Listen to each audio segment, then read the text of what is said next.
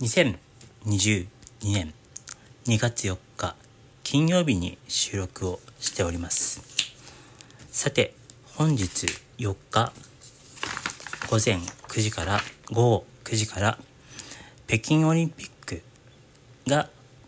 北京オリンピックの開会式が行われます。すで、えー、に開会式を前に一部の競技が始まっており今回の大会では7競技史上最多とな最多となる109の種目が行われ91の国と地域の選手たちが参加して今月20日まで17日間にわたる渡り開催されます。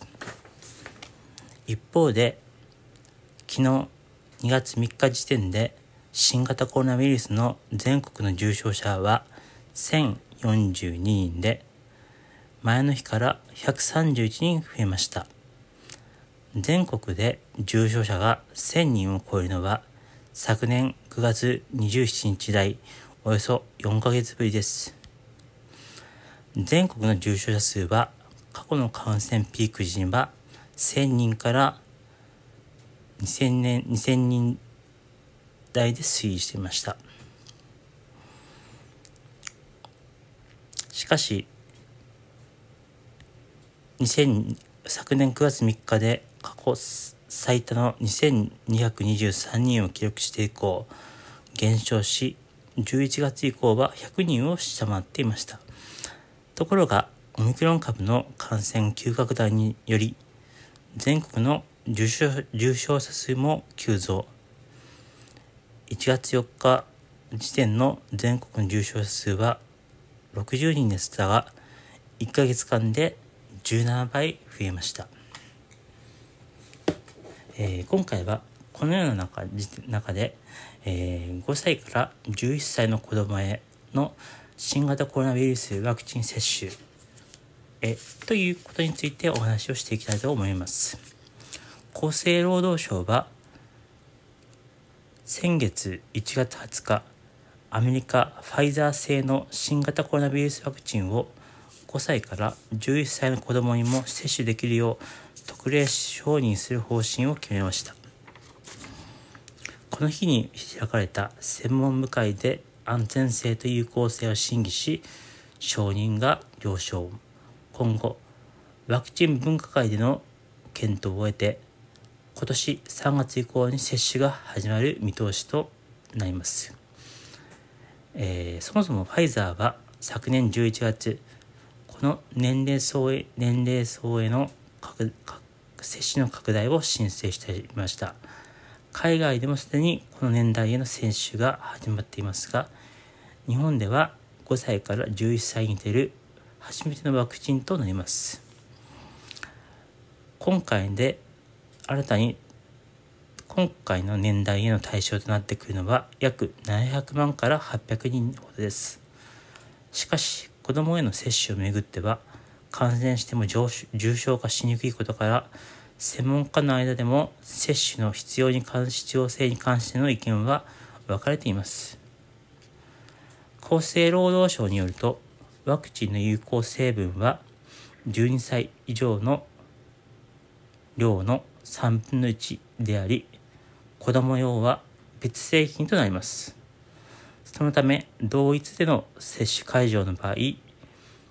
12歳以上のワクチンを扱う時と打ち間違いに注意が必要となってきます。また3週間の間隔で2回接種必要があるそうです。海外の臨床試験では発症予防に90.7%の効果が確認されました。厚生労働省もオミクロン株についても一定の有効性が期待できるとしています。アメリカでは接種に後に起きた副反応のほとんどが軽症や中等症であったと報告されています。国内では接種後の若年男性において心筋炎や心膜炎がごくまれに報告されており5歳から11歳についても添付文書などで注意喚起をするそうです。岸田首相は先月12歳未満の希望者にできるだけ早く接種を開始すると語っていました。このような決定が行われた背景にはオミクロン株が広がってくるようになり子どもの感染者数も急増それともに学校の休校などの影響が出始めてきたからですしかしながら子どもが感染してもこれまでと同じく無症状や軽症が多く重症者重症化することは稀です。そのため専門家は重症者重症化リスクにつながりやすい持病の有無や無副反応のリスクを踏まえた判断が重要だとします。オミクロン株の影響とみられる感染の拡大は実際に子どもたちへ及んでいます。和歌山県岩出市ではバレーボールの練習試合で小学生に感染が広がり実に6校が先月24日まで休校児童約3000人が自宅学習となりました厚生労働省によると10代以下への感染者数はオミクロン株が広がり始めた昨年12月末から増え今年1月12日から18日の間には約3万9000人に上ります。ちなみに昨年夏頃の第5波のピーク時は1日約2万9000人でした。現在、国内でワクチンを接種できるのは12歳以上となっており、5歳から11歳に導入されれば小学生全体をカバーできることになります。子どもの感染者数が増加する中でも重症者数はほとんど報告されていません。富山大学の種市講師は流行そのものを抑える答えを目的とするなら大人への追加接種を先に進めるべきだとし今の流行状況では健康な子どもに急いでワクチンを打つ必要はないとしています。他方、日本小児科学会は5歳から11歳へのワクチン接種について、持病がある子どもは感染時の危険性が増えるとの報告があり、ワクチンにより重症者重症化を防ぐことが期待されるとし、優先的に接種することを促しています。また、健康な子どもたちへの接種についても意義があるとしていました。文部科学省は学校でのワクチン集団接種については否定的な立場をとっています。昨年6月に主に中学校や高校生を対象にしたいじめや差別が起こる懸念があるとし集団接種を推奨するものではないとの方針を表明。ある文部文部省省幹部もある文科省幹部も